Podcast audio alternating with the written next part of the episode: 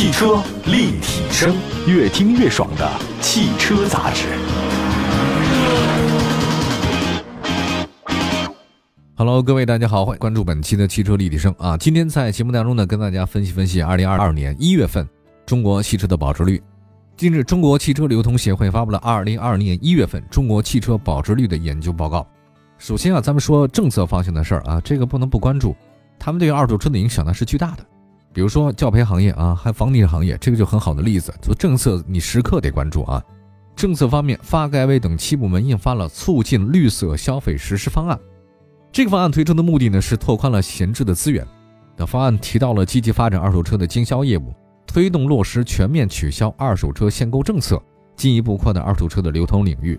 那除了二手车以外呢，在新车消费方面，方案里有那个主要针对新能源车的一些内容，比如说包括像逐步取消各地新能源车的购买限制，推动落实的免限行、路权等支持政策，加强充换电、新型的储能、加氢这些的这个措施，它都有了。那文件还提出了一个叫做“新能源汽车换电模式，新能源汽车下乡，合理引导消费者购买轻量化、小型化、低排放乘用车”的一系列的绿色消费方案。所以总的来讲吧，这个政策呢是放开的，对二手车还是很友好的。另外再看一下最近发生的针对二手车的一些热点事件啊，就是汽车维修数据的综合应用。这个热点方面。四部门联合发了一个通知，这个通知名字比较长啊，叫《关于深化汽车维修数据综合应用有关工作的通知》哈，这大家理解一下，这有关部门啊名称都比较长，其实大家都明白啊。实际上我们在现在的这个买卖二手车当中啊，维修保养的数据呢，已经是关键的定价的一个辅助指标。那这次呢，官方文件提出呢，可以对于维保信息查询合规性的进了一步，提出了这个风格了，就大家以后未来选二手车的时候呢。这个整个交易过程会更加透明一些，也会让二手车交易更放心。对于我来讲呢，我倒是特别关心这个数据，还有包括维修保养的措施和它的这个相关的信息发布和透明性啊。因为大家都懂，这比如说调表吧，咱举最小的例子，国内的问题二手车特别多，那数量最多一种类型里面肯定是调表车，那那数据啊，这个比例呢远远大于事故车、什么泡水车、火烧车，而且鉴别难度也特别大。你这个水泡车、火烧车、事故车，这能看得出来的。这个调表你没法看，违法成本特别低。有些车型你找熟人的话，五十块钱给你调了，而且没有留下任何的痕迹。比如说现在车贩子上来这车呢，几乎都调表，而且有些私人买卖家之前他都得调。哎呀，没办法，轻轻松松的话呢，一百块钱、两百块钱，他就能给调了。这个从一百万公里啊调到十万公里没有任何毛病。他这个调表调来之后，公里数这么少，他能多卖一万两万块钱。那现在你只能靠这个维修保养的信息，你看他前几年这每年怎么做保养的，保养的时候多少公里数。哦，你看现在突然公里数下来，那肯定毛病，所以他现在只有能看维修保养信息，才能确定他调表的这个难度有多大。二手车这块呢，诚信是一要注意哈。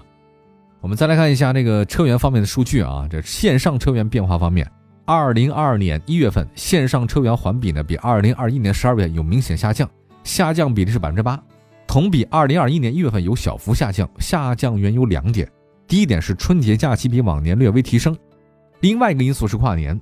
这个车况和你车龄啊，因为跨年以后你得重新评估了。二手车车龄啊，不是按月份算的，它按年份算。比如说去年你没交易的车，您又老了一岁。反正你十二月份没卖出去，我就如果十二月份、十一月份大家想买车的话，不妨再等等。你等到明年一月份、二月份的话呢，你这个车价格又打一折。现在各级别的车型保值率方面的话呢，除了中大型车保值率呢有略微下降，其他有所上升。三年保值率啊，小型车一月份。保值率是百分之七十六点二，紧凑车百分之六十五，中型车百分之七十，中大型车呢略有下降，但达到百分之七十三，还是中大型车最保值。再来看 SUV，小型 SUV 的三年保值率百分之六十四，紧凑 SUV 百分之六十四，然后中型的是百分之六十九，中大型 SUV 呢百分之八十一，MPV 呢百分之七十八。啊，所以买 SUV 要买大，小型 SUV、紧凑 SUV、紧凑车保值率比较低啊，这个跟他们的市场竞争大有关系啊。竞争大表在什么呢？就是说，这个车刚上市之后呢，马上降价啊，优惠幅度特别高，你买了就亏，这你没脾气这事儿哈。另外，豪华品牌的保值率呢，在一月份才是回落，因为临近年关，豪华品牌的单车价格较高，由于车商的风险比较大啊，资金成本高是它年底出货的原因。从长期来看，豪华车的保值率呢一定会越来越高。哎，这个相比第一集团全面下滑，路虎、林肯、凯拉克这些二线品牌表现不俗，出现一定幅度的增长。这跟车企主动调整有关系。在豪华阵营，保时捷保值率呢依然是哇冠军。我就一直讲嘛，保值率对于保时捷来讲，那就是一个理财产品。你买这个东西啊，它真的是一点都不亏哈。虽然相比去年十二月份，三年保值率百分之一百点一有所下降，但它下降不多，是三年保值率现在下降到百分之九十四。雷克萨斯微跌，三年保值率百分之九十，奔驰三年保值率百分之七十六，相比宝马的百分之七十一，奥迪三年保值率百分之六十八。哇，奥迪还是最差的嘛，对吧？相比来讲的话呢，奔驰部分车型啊价格非常坚挺。而且呢，还很多加价。二线豪华阵营当中，路虎表现相当不俗，从去年十二月的百分之六十三点五上涨到百分之六十六点九。林肯也提升了，英菲尼迪百分之六十二，凯拉克百分之六十一，讴歌百分之六十一，捷豹、沃尔沃、特斯拉表现比较接近，三年保利都是百分之五十九。啊，DS 有大幅提升，达到百分之四十七，这个我非常开心。也大家都知道，我是一个 DS 粉，特别喜欢 DS 这个车。那不仅是法系车啊，我们再来关注一下主流的海外品牌阵营。以这个两天为代表的日系呢，保值率下降了，优势缩小。韩系品牌呢，起亚保值率上涨，逐渐接近大众。这个是一月份大家特别关注的啊。就是我看了这么多数据之后，发现韩国车在今年的一月份保值率居然提升这么多，让我非常意外。尤其是起亚，还不是现代，但现在也会高了啊。起亚是最高的。那现在合资品牌竞争非常激烈，即使暂时落后的现代、福特等品牌，有一款车假设能成为爆版，它可能会改变现状。那带来品牌的不断的升值。二零二二年开始，韩系品牌和美系品牌都表现出上升趋势。具体来看啊，丰田品牌保值率在一月份继续下降，三年保值率百分之八十四，但依然还是挺高的。本田三年保值率百分之七十九，五十铃百分之七十四，三菱百分之七十。这个五十铃和三菱品牌都是小众的日本品牌。日产和马自达三年保值率在一月份是百分之六十九，位居中游。大众品牌一月份保值率呢百分之六十六。它的兄弟品牌呢，斯柯达十二月保率百分之五十八，上涨到百分之六十二。哦，这个很意外嘛？斯柯达怎么会突然上涨了呢？起亚和现代保值率呢继续上涨，这个尤其是起亚，三年保值率百分之六十六，这跟大众差不多了。现代保率百分之六十四，大家得值得分析一下。我们看看起亚为什么会保值率这么高？我觉得是不是跟它那个车型有关系啊？值得考虑一下这个事情啊。其实起亚在美国那边开的受欢迎程度还是挺高的哈，广告做的也很凶，因为它性价比特别的高。好吧，休息一下，一会儿呢再说说美系品牌和自主品牌保值率到底有哪些啊？一会儿回来。汽车立体声，继续回到节目当中，您现在关注到的是汽车立体声。那节目呢，全国两百多个城市落地播出，线上线下，欢迎大家随时关注。我们今天刚才说到的是保值率啊，有个现象就是韩系车和美系车保值率的不断攀升，在一月份，我们来看一下美系品牌，美系品牌的一月份的保值率呢明显上涨，别克从去年十二月三年保值率百分之六十四涨到百分之六十八。我这个很厉害啊！福特从百分之六十二涨到了百分之六十八，吉普从百分之五十八涨到百分之六十五，雪佛兰啊没见起色。这个雪佛兰从去年十二月份百分之五十四还下降了。法系品牌标致保值率百分之五十八，雷诺百分之五十六，雪铁龙百分之五十六。自主品牌方面整体回落啊，排名前五的话呢，这个有五菱、领克、哈弗禅等等，这有所下降。传祺、吉利、荣威有所上涨。二零二一年自主品牌电动化趋势呢确实比较好，因为大家都知道。国产的新能源车型啊，这比国外的不差。比亚迪、荣威、蔚来这个主打新能源车的品牌呢，声浪比较高，保值率呢不断攀升。上汽、荣威的保值率呢也高于比亚迪。在一月份，吉牛五菱的保值率呢超过百分之七十，为百分之七十一。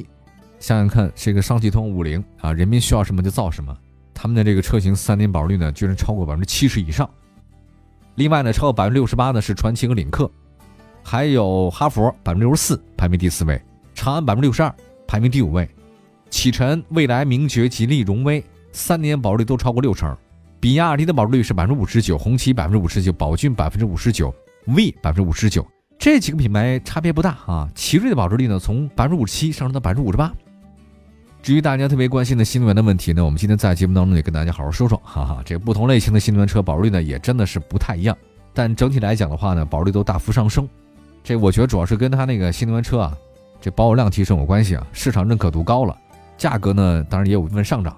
二手新能源车啊，现在开始有这种衡量标准了，不像以前，大家买了以后呢不敢保证电池，现在没问题了。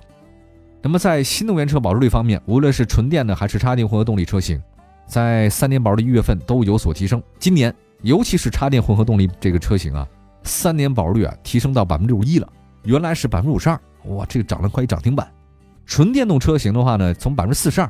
涨到百分之四十九。现在市场人士表示，新能源汽车保有量和市场认可度提升，以及新能源车使用体验更好，是价格上涨的重要原因。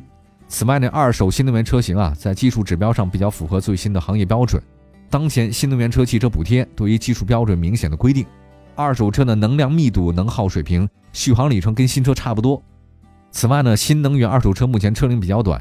在三年内整体表现跟新车接近，也助力纯电动车、插电混合动力车型保值率上升。具体再看车型，新能源车一年车龄保值率方面，保时捷卡宴插电混合动力排名榜首，百分之九十九。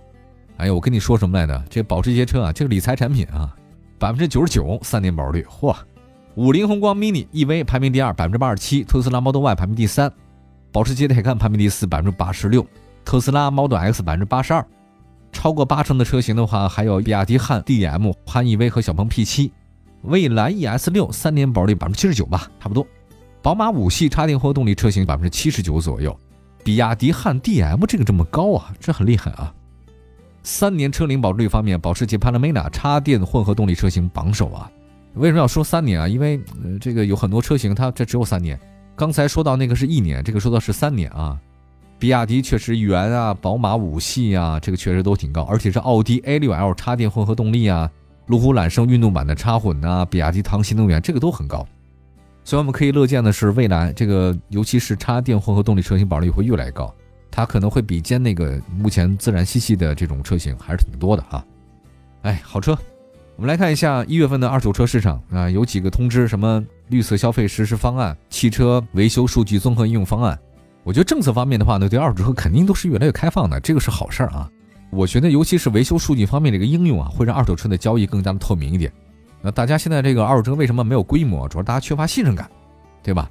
调表太多了，尤其是你这个车，大家这个社会没有信任感的话，怎么能有交易呢？对吧？另外，具体保值率方面的话，豪华品牌短暂的回落，新能源车的话呢大幅提升。现在随着供货量的提升，芯片短缺问题得到明显缓解。丰田、本田保值率呢，也在逐步回升到正常的状态当中。好的，感谢大家收听我们今天的汽车立体声，祝福大家汽车都能保值。明天同时间，我们在节目中不见不散。我们下期接着聊，拜拜。